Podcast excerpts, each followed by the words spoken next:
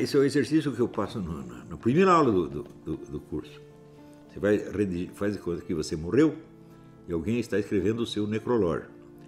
E você vai fazer de conta que nesse necrológio, a pessoa, o personagem do necrológio, que é você mesmo, realizou o que de melhor ela queria na vida.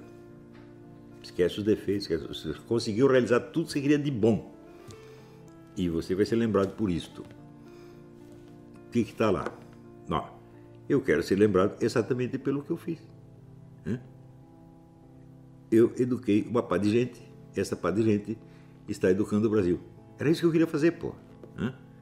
Deu certo. estou felicíssimo, me considero um homem realizado. Ainda tenho coisa para fazer, claro, muita coisa para fazer. Ser embaixador não é uma delas, mas se quiserem, eu até aceito. Né? Mas o que eu tenho que fazer mesmo é pegar todo o meu curso e transformar em livros, publicar sob formato de livro, que fica mais fácil para as gerações seguintes. Né? Sei lá, são 440 aulas, se desse para comprimir isso, digamos, em 30 ou 40 volumes, seria bom. Né? Na verdade, precisa mais. Mas eu estou procurando redatores para me ajudar nisso, porque eu não vou aguentar fazer sozinho. Então, eu ainda tenho serviço para fazer pelos próximos 10 anos. Depois eu tenho o direito de ficar gaga quando eu quiser. Né? Então, é isso aí. E eu quero ser lembrado exatamente por aquilo que eu fui. Agora você diz, ah, ele foi ideólogo da direita. Ah, vai merda, pô, qual é? Ideólogo é a mãe, e direita também. Né? A ideóloga é direita, é a mãe e direita é o cu da mãe. Né? Vocês são um bando de cagões, porra. Eu sou de uma outra época. Né? Na minha época, os jovens não eram assim. Você veja, quando teve o golpe de 64, a gente estava na esquerda, nós éramos estudantes secundaristas na esquerda. Então, um amigo meu chamado Otto, ele pensou assim: pô, esses caras vão invadir a União Brasileira de Estudantes Secundários, tem lá a ficha de todo mundo, eles vão prender um bocado de gente. O que, que eu vou fazer? Vou lá pular o muro e sumir com o arquivo. E ele fez isso. O prédio cercado pela polícia. Ele foi por trás, pulou, tirou um saco de, de ficha, queimou tudo. Hum. Mais tarde, temos parentes, contraparentes nossos que foram presos por causa da guerrilha. Então, a, mulher do, do, do, homem lá chegou para mim e falou: E agora tá, tem um monte de arma escondida lá no quintal, os caras vão pegar, pá, pá, pá, daí vai dar um puta de um bode. Para quem sobrou ir lá buscar as armas, eu pular o muro, desenterrar as armas, sumir com aquilo. A gente fazia isso normalmente, você está entendendo? Nós não éramos cagões, não éramos covardes como essa juventude de hoje. E tem medo de tudo. Agora, se você ajunta 10 mil covardes, eles ficam perigosos, evidentemente, né? Que é o que você vê hoje, você juntar um monte de covardes da Assembleia Nacional dos Cagões para ver se intimidam um homem valente. É isso que acontece.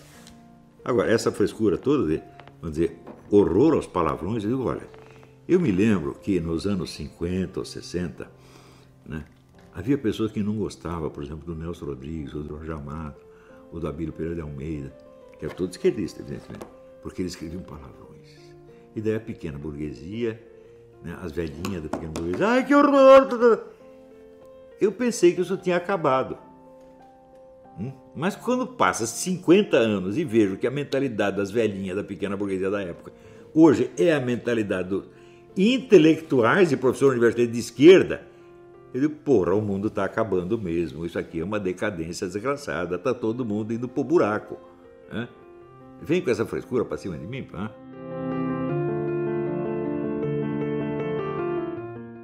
Não nenhuma. Eu sou um cientista político e um filósofo da política. Essa que é a diferença. O que, que é uma filosofia política?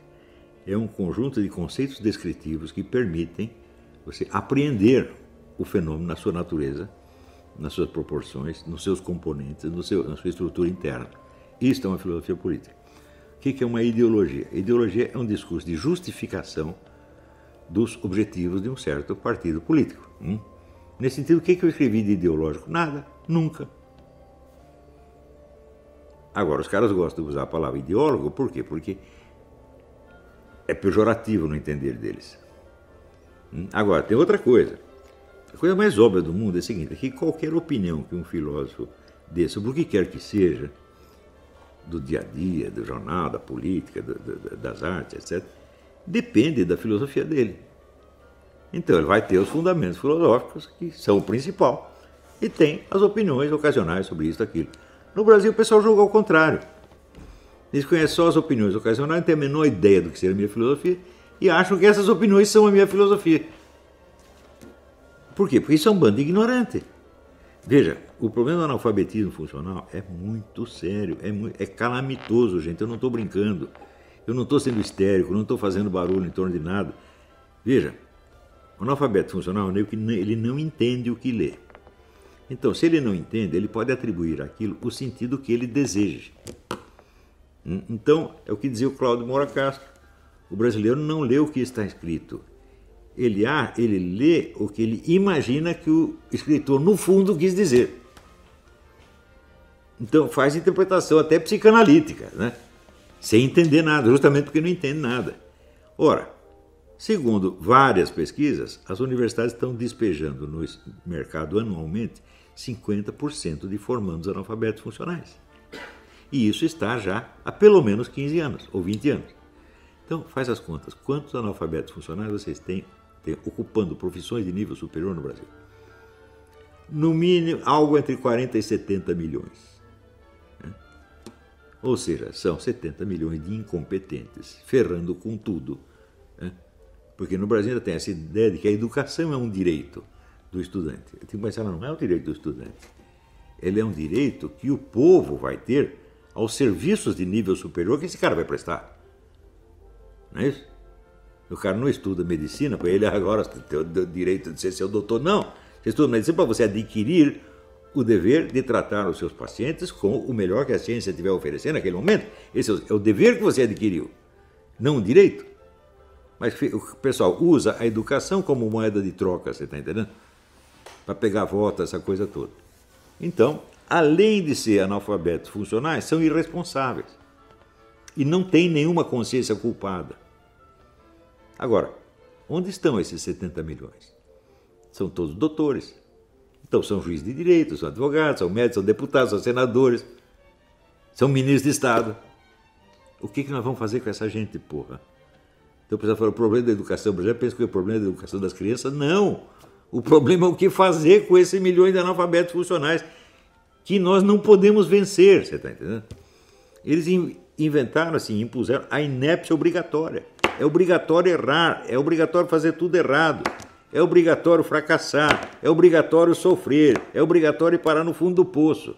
É o que eles estão fazendo com o Brasil. Esses ministros todos ficam falando, esse Amorim, isso é tudo analfabeto funcional, eu digo e provo.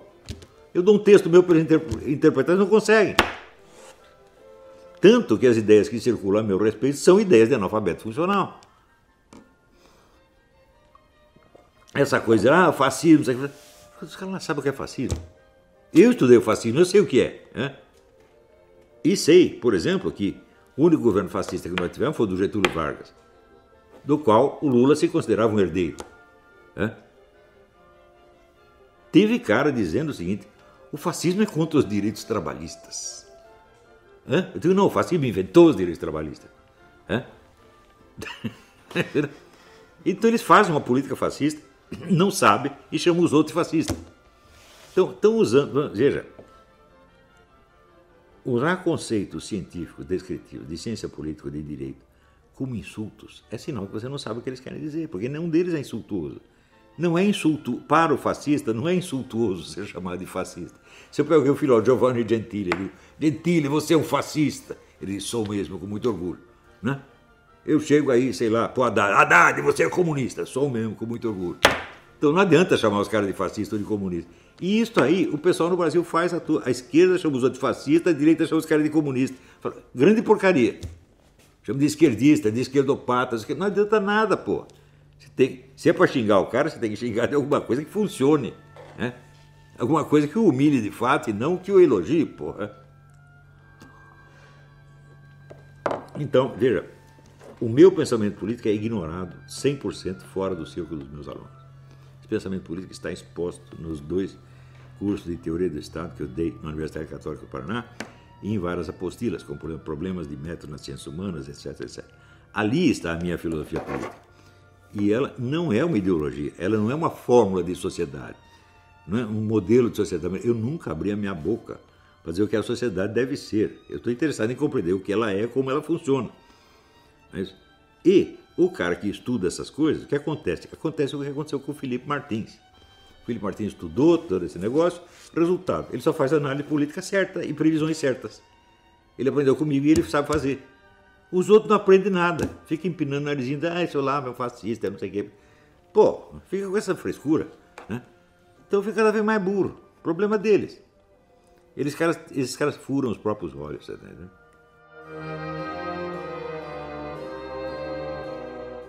O padre Stanislau Laduzan, sem dúvida.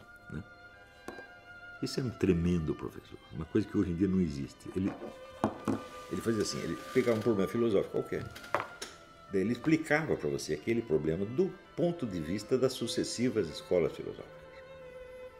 Enquanto ele estava explicando, você dava razão para aquela escola filosófica. Daí passava para outra, ele dizia, não, essa aqui está mais certa. Até chegar hoje onde ele dava a opinião dele.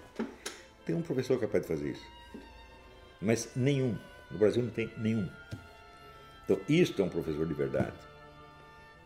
Porque ele filosofava na sua frente com os elementos que ele pegava da história da filosofia. E você não tem isso. No Brasil, quando você vê as coisas melhores que a universidade prova, são trabalhos escolares, espécie de análise de texto. Não passa disso.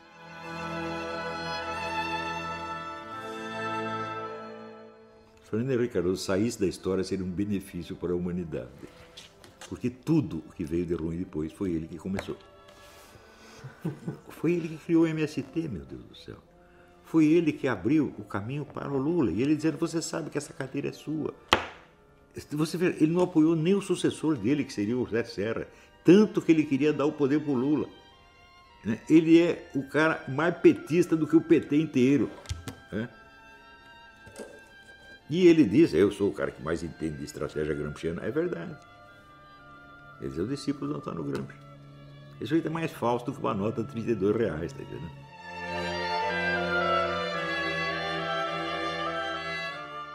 A escrava Anastácia. Sabe quem é? Aquela mulher que foi torturada, arrancaram todos os dentes dela, porque ela era muito bonita, a mulher tinha ciúme dela, mandou torturar, arrancar os dentes, etc. E ela só rezava pela dona, só nunca teve um instante de raiva. É uma santa. Tu falou assim, essa aqui, a melhor das brasileiras. Tá?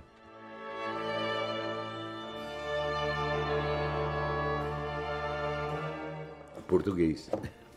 Porque sem isso eles não podem aprender o resto. Veja, uma coisa. Matemática, um retardado mental pode aprender. Um retardado mental pode ser um calculador prodígio mas ele não pode ser Shakespeare. Então, a linguagem é o fundamental da inteligência. O resto é, assim, operacionalidade mais ou menos mecânica, tá entendendo? Então, é claro que é importante aprender matemática, mas não, mas a linguagem primeiro, antes de tudo. O cara não domina a linguagem, não vai nem entender o livro de matemática, pô.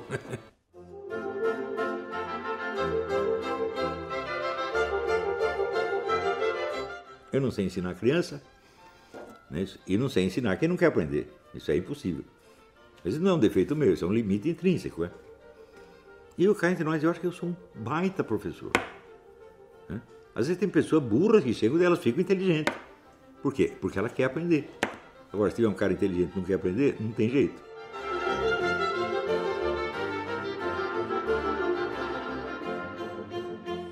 Para os universitários, eu daria o livro do Padre Sertiange, A Vida Intelectual. Esse foi o livro que decidiu a minha vida. Quando eu li aquilo, eu falei: é isso que eu quero ser quando eu crescer. E eu sou.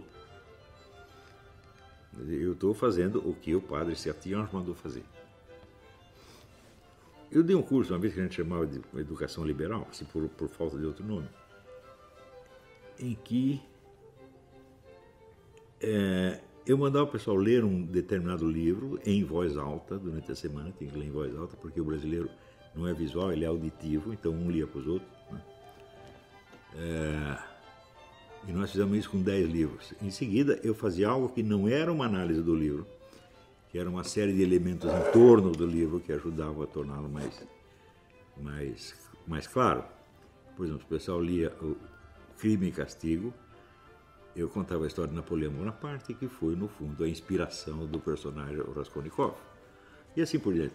Isso sempre funcionou. Né? Isso, para muita gente, foi o início da vida intelectual deles. Não tem nenhum que depois que decaiu, todos foram, foram em frente. eu daria esse tipo de coisa. Depois, você vira, este processo foi adotado por aquele juiz, como é, o Bragalha, né? Márcio, Márcio Bragalha, é, onde ele premiava os detentos de uma determinada cadeia se lessem cada livro que eles lessem e comentassem, mostrando que tinham entendido o livro, eles tinham a pena reduzida. Isso é muito bom, funcionou. Esse modelo foi adotado na Itália, inclusive. Não se espalhou para o Brasil, porque o resto do juiz é um bando de invejosos, filho da puta analfabeto. Né? Então, precisava fazer a mesma coisa com eles. Né? É, precisava fazer, antes de aplicar o processo aos detentos, tinha que aplicar aos juízes. Eles não leram nada disso também, não estão sabendo de coisa nenhuma. Houve uma época em que juiz de direito era o supra-sumo da inteligência no Brasil. Né? Os melhores caras iam trabalhar nisso aí, o juiz de direito, o advogado? Desembargador, qualquer coisa assim, mas hoje o negócio está péssimo. É só ter analfabeto funcional, uma coisa horrível.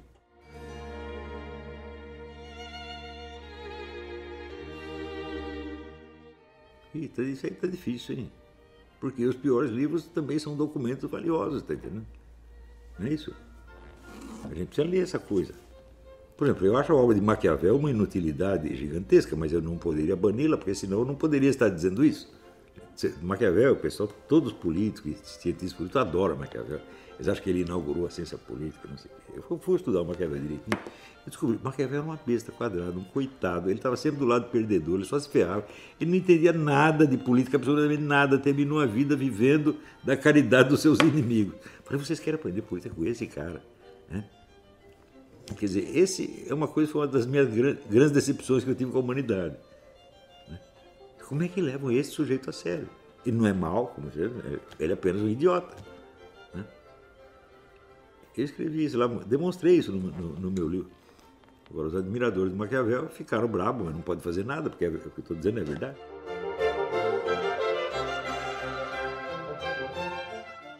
Que eu conheci o Jacob Gorender era um intelectual de verdade.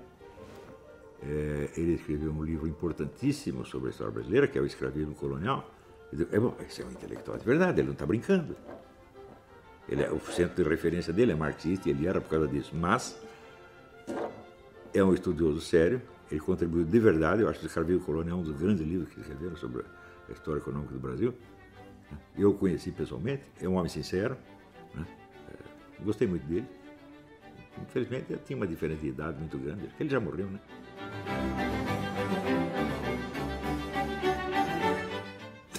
Tem, tantos.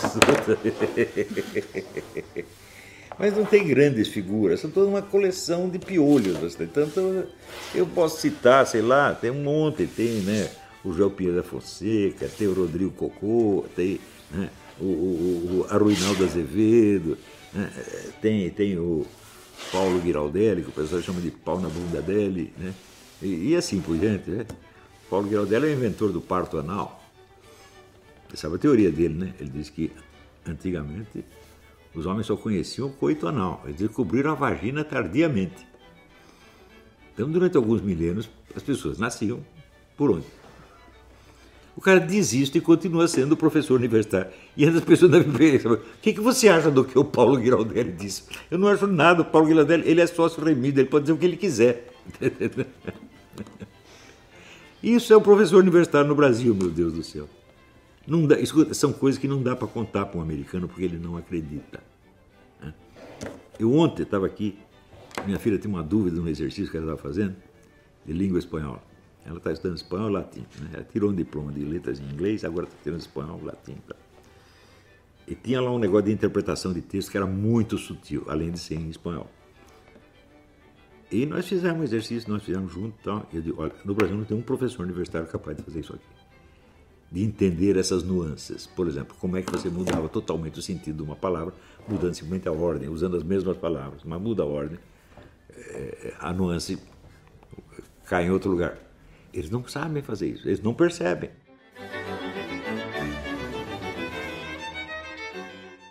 Com a direita eu não sei, mas comigo deveria aprender tudo. Se tivessem me consultado nos anos 70, 80, não teriam feito as buradas que fizeram depois. E o PT ainda teria alguma chance. Porque o PT começou com áreas de um partido trabalhista. Ele não era um partido trabalhista, ele era um partido comunista, mas com áreas de partido trabalhista. E ele podia ter feito sucesso aí continuar fazendo sucesso desde que fizesse as coisas direito. Mas você chega lá em cima e diz, bom, agora nós estamos aqui, nós temos, como diz o Zé Alexandre, tomar o poder. É. Porra. Você tem que tomar o poder coisa nenhuma, você vai governar o tempo, vai ter eleição, o outro partido vem, governa depois de você, e você tem que estar pronto para isso. Eles nunca se prepararam para isso, eles prepararam para chegar lá e ficar para sempre. Eu escrevi isso 20 anos atrás, falou, não se iludam, o PT não vai aceitar rodízio de poder, nunca. Ele não pode. Por quê? Porque ele é o Partido Comunista.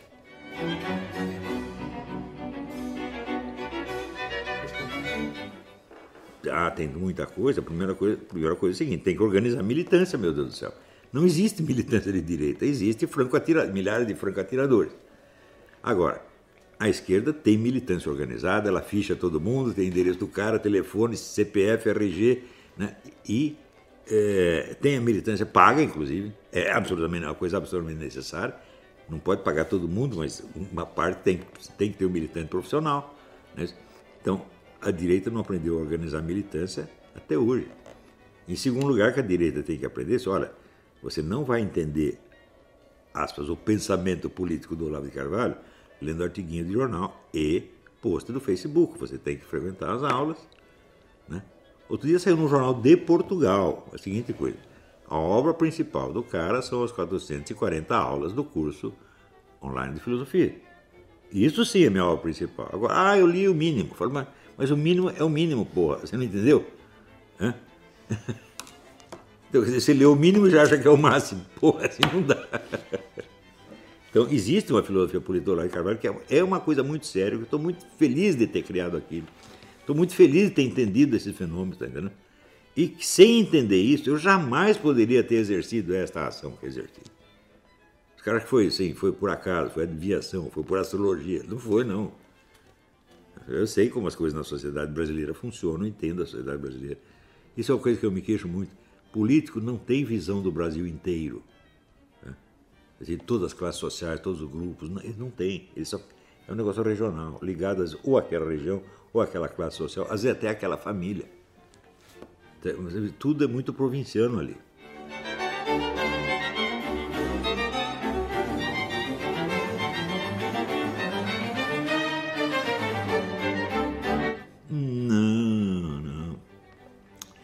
A direita brasileira já escolheu o Bolsonaro, que é um homem muito equilibrado, muito sensacional, um homem bom de coração. Não é nada do que os caras estão falando, mas absolutamente nada. Tá certo?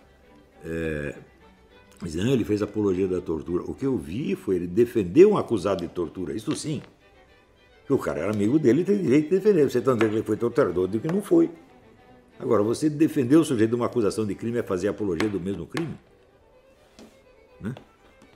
Filho, o crime fosse bom, não precisaria defender o Ustra, meu Deus do céu. Né? Então, eu acho que a direita brasileira não é propensa, embora haja pessoas é, radicais no meio, mas são tão, tão poucas, tão fracas. Né? Esses caras que querem. Faz bravata, na verdade, né? Não, eu vou pegar os comuns, bater todo mundo, e não vai fazer nada, são coitados.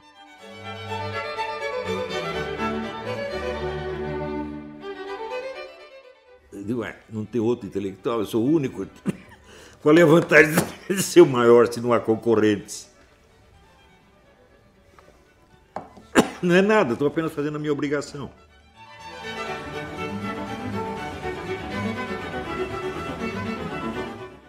Mas tomar no cu. O que, que eu responder uma estupidez dessa?